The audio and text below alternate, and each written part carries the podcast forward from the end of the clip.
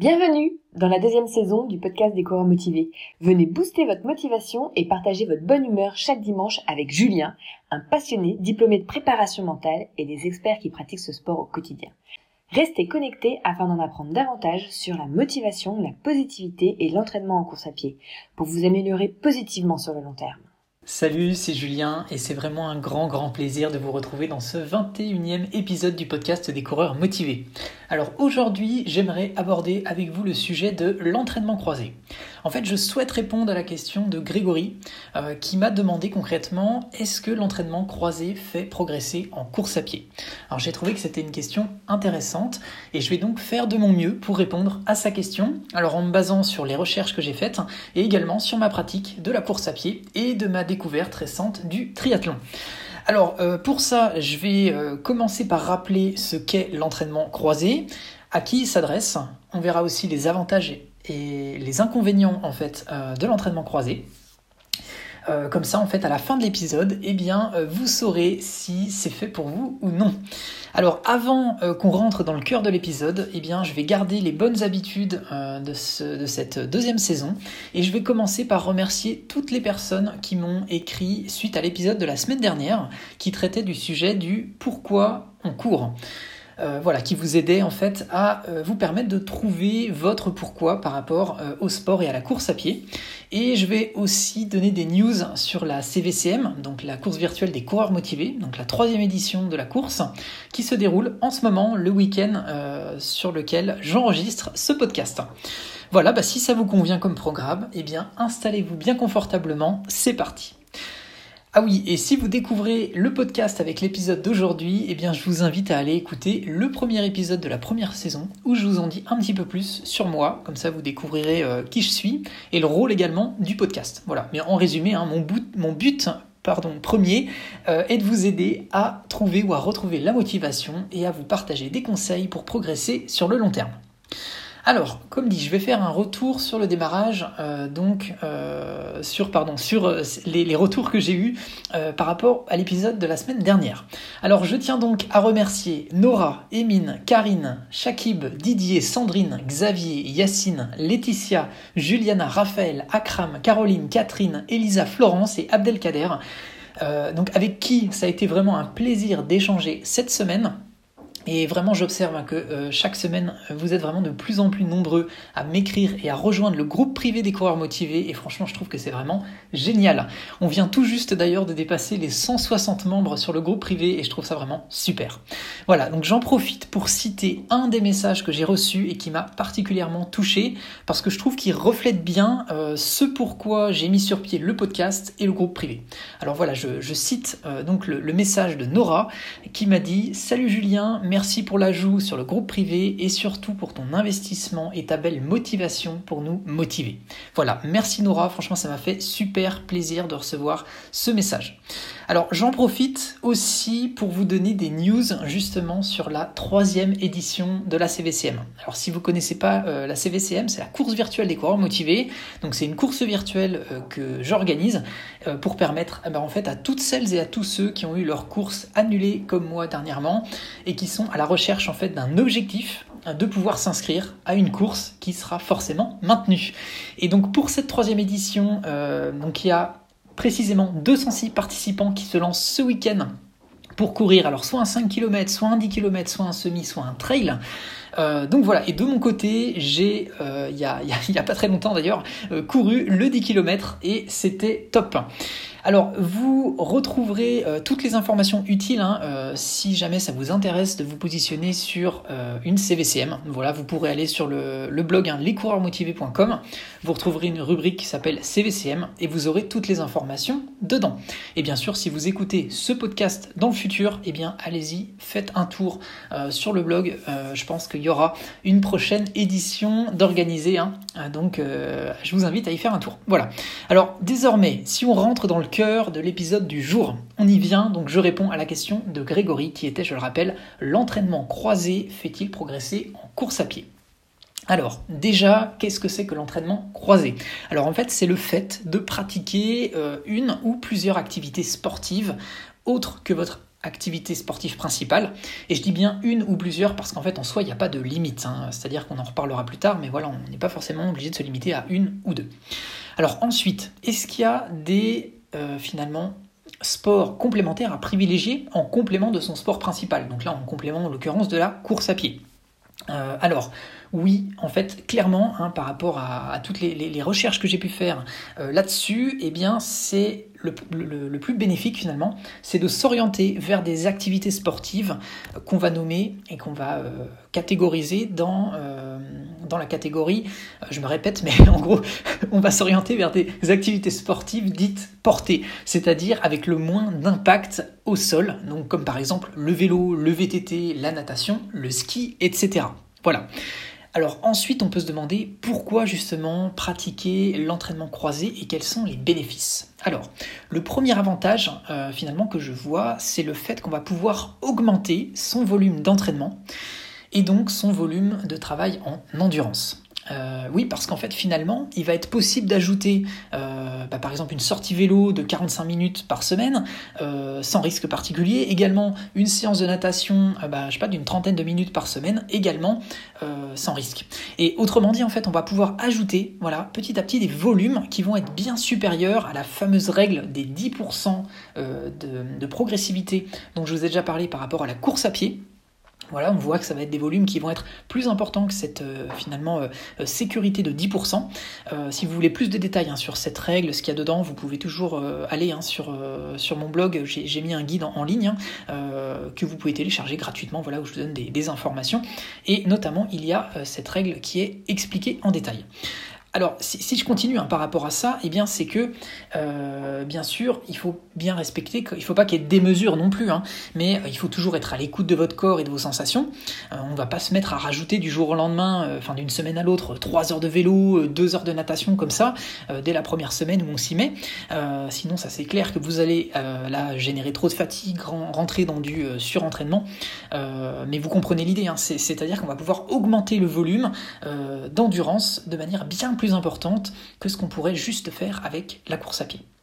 Alors le deuxième avantage, eh bien, c'est que de pratiquer finalement, euh, par exemple, du vélo, de la natation, en complément de la course à pied, eh bien, ça va permettre de faire travailler et de développer en fait nos capacités au niveau, par exemple, euh, pulmonaire, mais également au niveau de notre système cardiovasculaire. Et ça, ça va se faire de la même manière que quand on va pratiquer la course à pied. Euh, voilà, parce qu'en finalement, les, contraintes qui vont être imposées à ces niveaux-là, eh bien, ils vont être euh, quasiment les mêmes. Donc c'est pour ça que vous allez pouvoir bah, finalement développer euh, finalement bah, vos capacités, tout en limitant finalement les chocs, donc c'est-à-dire les traumatismes qui seraient liés justement aux impacts au sol sur vos articulations. Et finalement, ça, ça introduit le troisième avantage que je vois, qui est le fait que ça va soulager justement les articulations entre les entraînements. C'est-à-dire que, euh, si je cite un, extrait d'une étude que j'ai pu, lire, pardon, en fait, elle mettait en avant que 88% des coureurs, d'une manière générale, hein, sur une année euh, glissante, quand ils pratiquent seulement la course à pied, en fait, sont amenés à modifier leur programme d'entraînement euh, à cause d'une blessure ou d'une gêne, contrairement aux triathlètes qui, eux, pratiquent donc l'entraînement croisé et qui, eux, sont à hauteur de 66%. Alors, c'est-à-dire qu'on a 22% de moins de modifications de plans qui sont réalisées par les triathlètes sur leur programme. Et donc, euh, ça veut donc dire qu'ils sont moins sujet aux blessures. Et ça, c'est une très bonne nouvelle. Et si on reprend juste les chiffres pour bien euh, visualiser à quoi ça correspond, c'est-à-dire que 6 à 7 euh, des triathlètes, on, a 6 à 7 triathlètes face à 8 ou 9 voilà, par rapport à ces modifications. Donc si on le dit encore autrement et de manière encore plus positive, c'est-à-dire qu'il y a entre 3 et 4 triathlètes sur 10 qui vont pouvoir continuer toute l'année, de suivre leurs plans initiaux, alors que seulement 1 à 2 coureurs sur 10 va pouvoir suivre son plan sans le modifier. Voilà, donc ça je trouve que c'est vraiment un troisième avantage qui est intéressant, surtout quand on met en lumière le fait que le volume d'entraînement des triathlètes est souvent bien plus élevé que celui d'un coureur qui ne pratique que de la course à pied. Alors bien sûr, il y a des exceptions, hein, mais c'est euh, voilà, on voit l'idée, on voit l'idée générale qu'il y a derrière. Alors le quatrième avantage que je vois, eh bien c'est que finalement on va pouvoir jouer sur une sorte d'augmentation de plaisir grâce à la variété et à la découverte de nouvelles sensations. Euh, si je donne un exemple qui me concerne personnellement, hein, depuis que je me suis mis à découvrir le triathlon, eh bien je le constate. En fait, je constate euh, vraiment que j'étais déjà motivé à la base pour la course à pied, mais finalement c'est comme si j'avais enfin, c'est-à-dire que j'avais déjà du plaisir à courir, mais là j'ai encore un, plaisir qui est encore plus important avec le mixte euh, des sports. Voilà. Et je dirais que ça permet aussi euh, au passage eh bien, de briser en quelque sorte les routines. Alors même si elles étaient déjà positives, hein, ça permet de, les remettre finalement, bah, de les briser en quelque sorte, mais dans le sens positif. Et on va mettre finalement en place de nouvelles habitudes et on va sortir bah, en quelque sorte d'une certaine monotonie qui aurait pu s'installer au niveau de l'entraînement. Voilà. Le, cinquième avantage euh, que je vois, eh euh, c'est que ça permet finalement de casser certaines barrières mentales par rapport à ses propres capacités. Euh, puisque je pense qu'on on, s'en rend compte, hein, on, est finalement tous capables de mixer les sports et de s'y mettre peu à peu. Et finalement, pour moi, je trouve que c'est un avantage majeur pour pouvoir finalement augmenter la confiance qu'on a en soi et en ses capacités. Et en fait, je suis clairement convaincu qu'on a tous besoin d'avoir une bonne estime de soi pour pouvoir continuer d'avancer et de se forger un mental de plus en plus fort. Voilà. Donc, un exemple concret. Après une sortie vélo, hein, vous faites par exemple euh, plusieurs kilomètres à pied. D'accord Eh bien, la prochaine, fois en fait que vous allez euh, seulement faire un de ces sports, eh bien, finalement, euh, vous aurez en tête que vous êtes capable euh, de pouvoir faire quelque chose après. Voilà, c'est-à-dire que une fois que vous l'aurez fait, c'est-à-dire que vous aurez mixé des sports, voilà, vous faites une sortie vélo, vous faites une sortie course à pied, eh bien le jour où vous faites seulement du vélo par exemple, eh bien vous allez savoir que vous êtes capable après de pouvoir enchaîner de la course à pied. Et en fait, ça, je pense que ça va complètement changer votre perception dans vos capacités pour pouvoir progresser. En tout cas, c'est l'effet que, ça me fait. Donc je pense que c'est également un effet euh, bénéfique qui peut euh, vous arriver. Alors euh, bien sûr, là, je vous ai cité cinq avantages principaux, mais il y a bien sûr quelque chose d'important à retenir. C'est que pour progresser en course à pied, pardon, pour progresser en course à pied, un entraînement de vélo ou de natation ne fera jamais autant progresser qu'un qu'un entraînement de course à pied lui-même. Euh, c'est-à-dire que j'ai pas envie de vous, spoiler hein, la, réflexion vers laquelle on, s'oriente aujourd'hui, mais euh, autrement dit, le meilleur moyen finalement de progresser dans un sport en particulier, eh bien c'est de le pratiquer ce sport. Voilà. Et, c'est pour ça qu'on va désormais voir les inconvénients, en quelque sorte, de pratiquer de l'entraînement croisé. Alors, le premier inconvénient ou risque, eh bien, c'est que si vous diversifiez trop, eh bien, en fait, vous allez avoir une petite progression dans tous les sports que vous allez euh, rajouter. Alors, euh, par exemple, la natation, le vélo, on a parlé du ski euh, tout à l'heure, etc. Autrement dit, en fait, il vous faudra être ultra patient pour pouvoir voir des résultats sur votre sport principal. Si la diversification, en fait, elle est trop forte. Voilà. Ça, c'est le premier point à avoir en tête. Ensuite, le deuxième inconvénient point d'intention, c'est que si vous remplacez, en fait, vos entraînements de votre sport principal, hein, donc que vous remplacez donc euh, un ou plusieurs euh, entraînements de votre sport principal avec un autre sport. Donc typiquement, si vous aviez par exemple, on prend un exemple bien concret, euh, une sortie de 40 minutes de footing et vous allez remplacer ça par par exemple 1h20 de vélo, eh bien il va y avoir un, bénéfice sur l'endurance, ça c'est clair, comme on l'a vu avant, hein. mais par contre ça, ça ne va pas vous apporter autant de bénéfices que si vous aviez conservé vos 40 minutes de footing. Voilà, ça il faut bien bien l'avoir en tête. Le troisième inconvénient, si vous augmentez trop brusquement les volumes, même s'il y a moins d'impact, puisqu'on a vu qu'on ajoutait des, sports portés en priorité, eh bien en fait vous allez générer quand même de la fatigue et vous allez donc être finalement moins performant sur vos séances de votre sport principal. Euh, c'est-à-dire que si on prend le cas de l'exemple de la course à pied, eh bien vous allez être moins efficace par exemple sur vos séances intensives de fractionner que vous, euh, vous auriez euh, par exemple prévu. Et je dirais même que si on va plus loin et qu'on extrapole, eh bien vous aurez même davantage finalement, vous serez même davantage sujet à une blessure lors de ces séances fractionnées ou ces séances intensives en course à pied si vous êtes vraiment fatigué à cause d'une augmentation brusque des volumes de cet entraînement croisé parce que là finalement vous serez moins vigilant lors de vos séances intensives. Voilà, donc il y a donc, on voit bien qu'il y a un équilibre à trouver pour que on puisse vraiment avoir les bénéfices. Alors un exemple très concret pour illustrer ce qui se produit depuis que je me suis mis triathlon. Alors en fait, j'ai augmenté mon volume d'entraînement, mais j'ai remplacé certaines séances de course à pied par de la natation et du vélo. Alors résultat, qui est, positif, hein, je me sens plus endurant pour tenir sur des efforts plus longs. Donc ça c'est cool, puisque c'est ce que je vise.